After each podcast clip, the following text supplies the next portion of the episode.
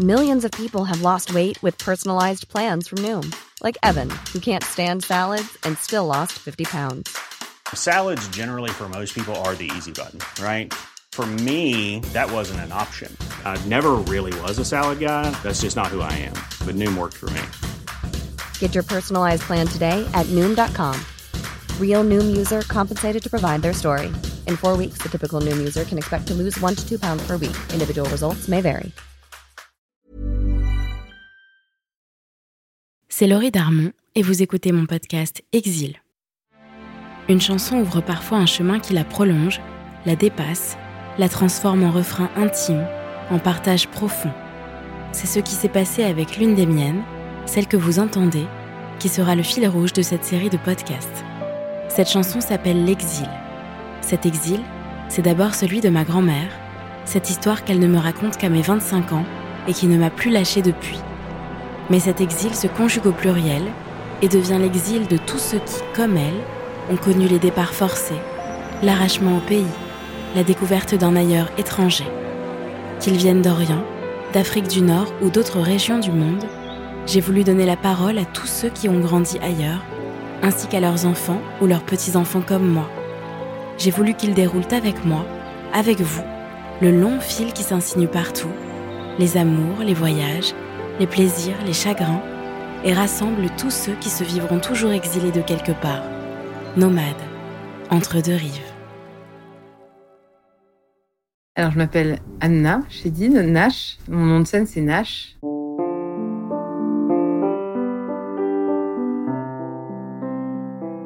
Voilà, euh, j'ai 35 ans maintenant.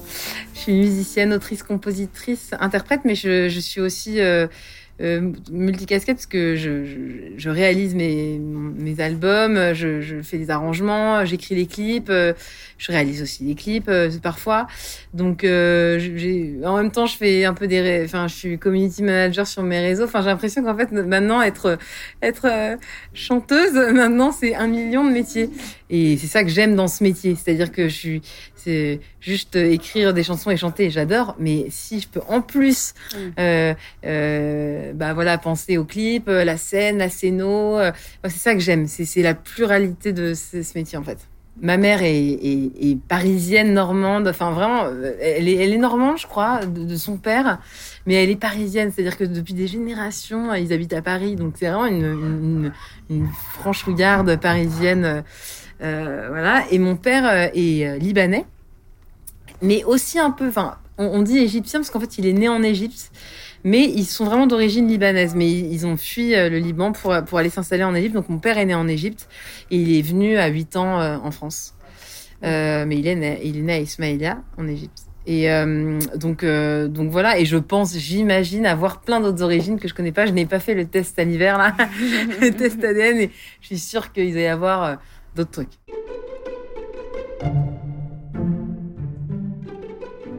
Déjà, notre nom de famille, Chédid, euh, c'est pas très français. Euh, donc, euh, et puis, on a toujours voulu savoir ce que, ça voulait dire. Et Chédid, ça veut dire fort, homme fort, ça veut dire costaud. Et on nous a toujours dit, quand on était malade, quand on était petit, mais t'inquiète, de toute façon, on est costaud, nous, on est les Chédid, on est Chédid. et donc, en fait, il y a toujours eu ce truc-là. Donc, il y, y, a toujours eu cette histoire-là, en fait, que je connaissais pas vraiment, mais, mais, mais je savais que je venais de là. Mais je savais pas comment, pourquoi et qu'est-ce que, qu'est-ce que j'avais en moi qui venait de là, tu vois, qu'est-ce qui résonnait avec ça directement.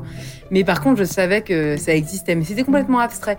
Et c'est plutôt en, grandissant que je me suis rendu compte de notre manière de d'être, tu vois, quand euh, je vais euh, au Maroc, au Liban, en Égypte, je vois les gens, comment ils se touchent, comment ils, leur sourire, leur chaleur. Dans ma famille, on est très comme ça. On nous appelle un peu les bisounours, mais on aime prendre dans les bras, on aime, on, on sourit, et, c'est honnête, quoi. Et on est, on est dans une chaleur orientale aussi, une chaleur méditerranéenne. Et ça, je, ça, ça, je me suis rendu compte quand j'étais jeune que je me, je me, prenais des claques sociales, je me prenais des F toute la journée. Et, euh, et, euh, et, et, quand je suis allée euh, dans des pays plus méditerranéens, je me suis dit, ah ouais, ok, en fait, je, je viens de là, en fait. Mm. Ouais, en, déjà, il y a eu ce truc de reconnaissance quand j'ai posé les pieds au Liban pour la première fois. Je sais même pas pourquoi. En plus, j'étais pas, j'étais plutôt jeune, hein, mais j'ai eu envie de pleurer d'émotion. J'ai l'impression de, de retourner chez moi alors que j'étais jamais allée. Et j'avais l'impression de croiser mon frère Joseph partout dans la rue. Je trouve qu'ils ressemblaient tous à Joseph. Ils avaient tous le nez comme ça, libanais. Je dis, Jojo, mais regarde, il y a tes sosies partout. C'était dingue. J'arrivais dans un, dans un, monde parallèle où mon frère devenait euh, le rôle. Enfin, c'était complètement fou. quand j'entends un Libanais parler, parler dans la rue, je, tout de suite, j'ai ce truc. Quand j'entends même, ouais, même des Libanais parler, que avec les, c'est vraiment spécial. C'est pas exactement pareil que les Égyptiens, que c'est pas les mêmes trucs.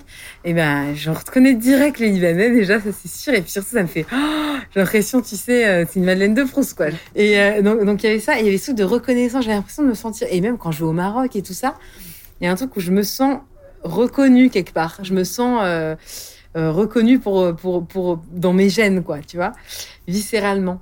Ici, j'ai l'impression que je dois, je dois un peu plus porter un costume, tu vois. Mais, euh, mais en même temps, est-ce que si j'habitais là-bas, j'aurais peut-être porté un autre costume aussi? C'est-à-dire qu'en fait, est-ce qu'il y a toujours, est-ce qu'il y a un endroit, enfin, tu vois, je sais pas s'il y a un endroit où je crois qu'en fait, le, fait de, vivre et d'être, dans, de faire l'expérience terrestre, quoi, euh, c'est d'une certaine manière euh, jouer dans une pièce de théâtre, hein, quand même. Donc, euh, de toute façon, il y a toujours ce truc-là. Mais il y a des endroits où tu te sens bien, où ton corps se sent bien, tu as l'impression que c'est la bonne température, c'est, c'est le bon tempo. Et moi, c'est vrai que quand je vais dans ces pays-là, il y a un truc de tempo, de douceur de vivre, de température qui, ouais, où mon corps, il est là, putain, c'est cool, là, ici, là.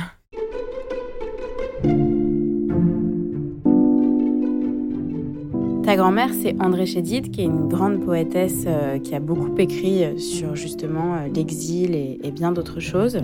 quel rapport tu avais avec elle? Est-ce qu'elle t'a inspiré? Est-ce qu'elle t'a conseillé?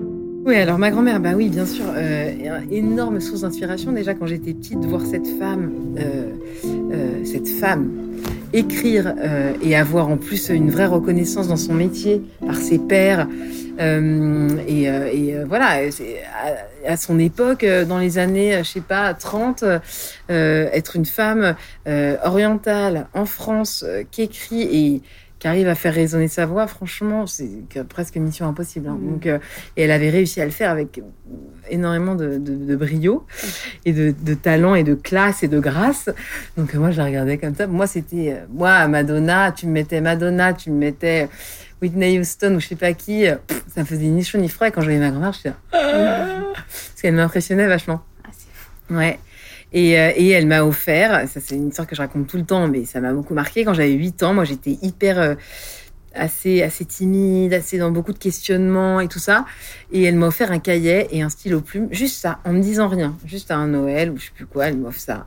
Et ça, je l'ai pris, j'ai fait OK. Je sais qu'elle veut me dire que si j'ai des trucs à dire, et eh ben, et eh ben, mm. faut que je les exprime. Je l'ai pris vraiment comme ça, et j'ai eu cette conscience-là à 8 ans.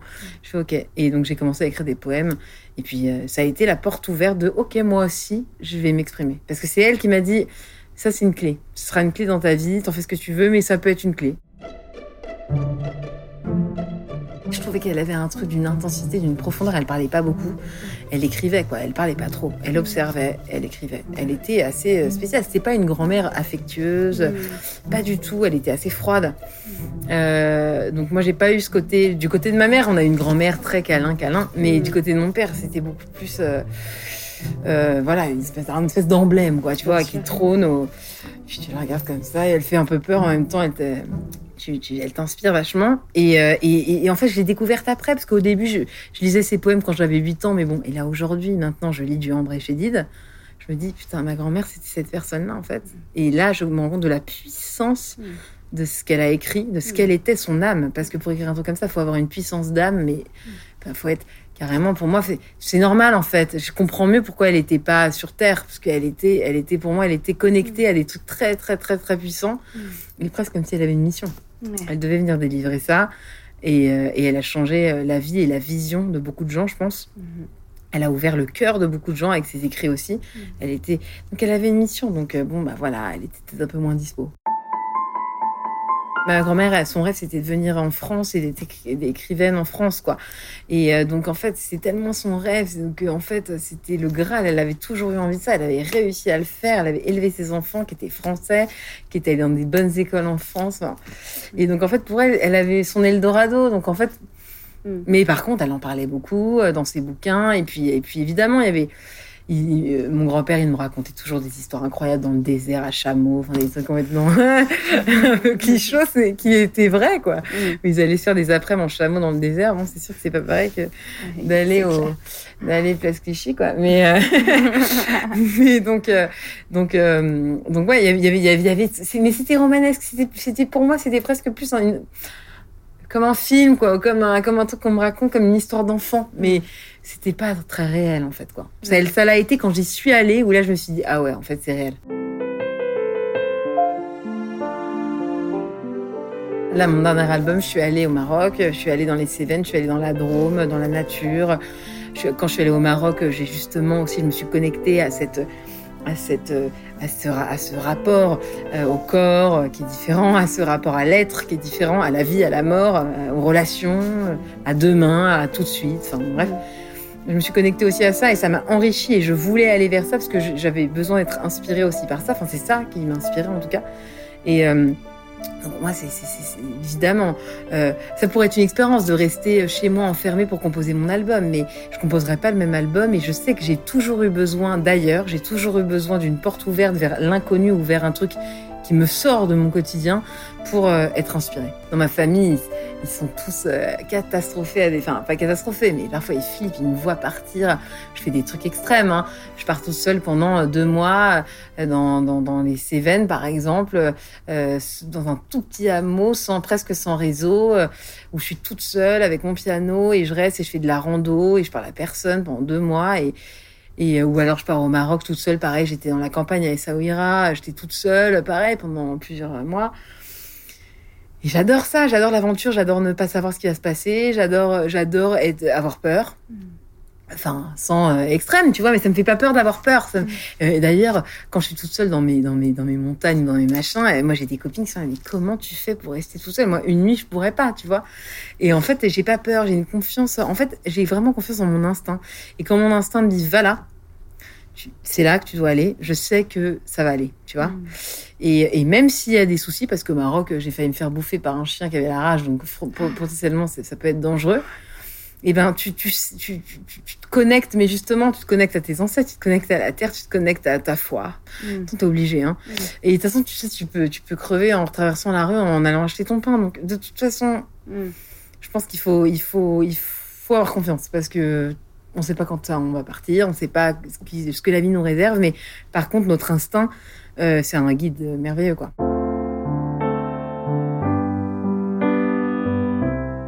Bah, quand je suis allée au Maroc la dernière fois, je me suis vraiment dit, ah, j'aimerais bien quand même y retourner un peu plus. Euh, je sais pas ce que la vie me réserve.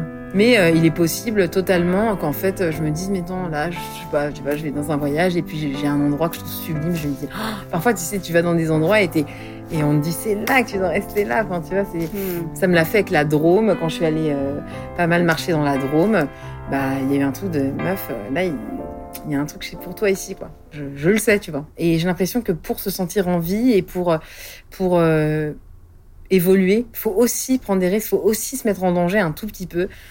Euh, bah pour, pour, pour sentir qu'on est vivant et pour sentir que qu'on évolue et qu'on avance. Rester dans sa zone de confort tout le temps, et eh ben ça annihile beaucoup de choses et parfois ça bah, la vie elle est un peu voilà c'est tu vois et encéphalogramme plat là et puis c'est sympa c'est un peu tiédasse mais moi je moi je vis pas comme ça moi j'aime pas vivre comme ça moi j'aime moi j'aime j'aime sentir que je suis en vie en fait, mm. j'aime sentir que je suis en vie et pour ça, il faut. C'est pour ça aussi qu'on fait ce métier. Je pense que on est aussi dans la recherche tout le temps, la recherche, la recherche. On veut se renouveler, on veut trouver une nouvelle idée, une nouvelle sensation. On veut aller plus loin, on veut approfondir, on veut, tu vois. Mm. Bah, c'est parce que on a envie, on a envie de se pousser, se mm. pousser, se pousser, se pousser. Sinon, on ferait le même album tout le temps et puis on se ferait chier et puis tout le monde se ferait chier. En fait, ce qui est assez étrange dans ma fratrie, c'est qu'il y a Émilie et Mathieu qui ont qui ont euh, plutôt 50 ans et Joseph et moi 35. Donc en fait, on a, on, il y a deux générations alors qu'on a les mêmes parents. mais il y a deux générations. Donc eux, en fait, ils ont connu nos grands-parents beaucoup plus que nous. 15 ans de plus que nous. C'est énorme, 15 ans. Donc en fait, eux, ils n'ont pas du tout la même histoire. Et ils n'ont pas du tout. Euh, bah, Mathieu, par exemple, il a eu une, une, relation beaucoup plus profonde avec ma grand-mère. André, elle lui a écrit des textes de chansons et tout ça parce qu'il a eu 15 ans de plus mmh. que nous. Euh, moi, ma grand-mère, je l'ai connue quelques années et puis elle est partie assez vite et puis elle a eu une maladie, Alzheimer, donc enfin, on a perdu vite, on va dire. Donc on n'a pas du tout le même rapport puisqu'on n'a pas la même temporalité et, et, euh, et on n'a pas connu nos parents aux mêmes époques de leur vie aussi. Donc donc en fait, euh, non, on n'a pas du tout la même histoire et, on a, et je pense qu'on a tous une, une, une, approche et une vision de nos origines qui est différente. Moi, je suis en train de, de finir mon nouvel album qui parle justement, que j'ai composé au Maroc, dans les Cévennes, dans la Drôme, beaucoup dans un truc de solitude et de, et de après toute cette période un peu de bouleversant que tout le monde a connu, de, de, de, reconnexion profonde. J'ai l'impression qu'aussi de, de partir à l'aventure et d'être seul, c'est une manière vraiment de se reconnecter profondément avec notre essence pure. Et parfois, on est parasité par tout ce qui nous entoure et par nos conditionnements et notre confort, qui fait qu'on est un peu annihilé. Mais le fait de se jeter ça fait que oh, on se dit putain mais c'est ça que je ressens, c'est ça que je veux, c'est ça que je veux pas en fait. Putain, tout est beaucoup plus clair. Mhm. Et donc j'ai vécu ce truc-là et j'en ai fait un album. Donc cet album c'est la répercussion de ce moment de, de renaissance et de, de, reprise en main de ma vie en fait, qui était euh, sur des ruines. Mhm. Et la reconstruction de ça qui passe par plein d'états de euh, foi, de confusion, de doute et tout. Et, euh, et, donc, et donc voilà, je suis en train de, finir ça et, et pour, que ça sorte, j'espère, euh, en fin 2022 et repartir sur les routes et continuer cette, cette aventure. Et les photos défilent sur le coin de la table. Je la surprends fragile, déverse quelques larmes. Elle se souvient de tout, les parfums, les couleurs. Le temps n'a rien dissous, juste là dans son cœur. Elle me dit les détails, l'insouciance comme un fruit qui poussait en bataille sur le sol du pays. Et soudain le silence, la déchirure immense, l'exil.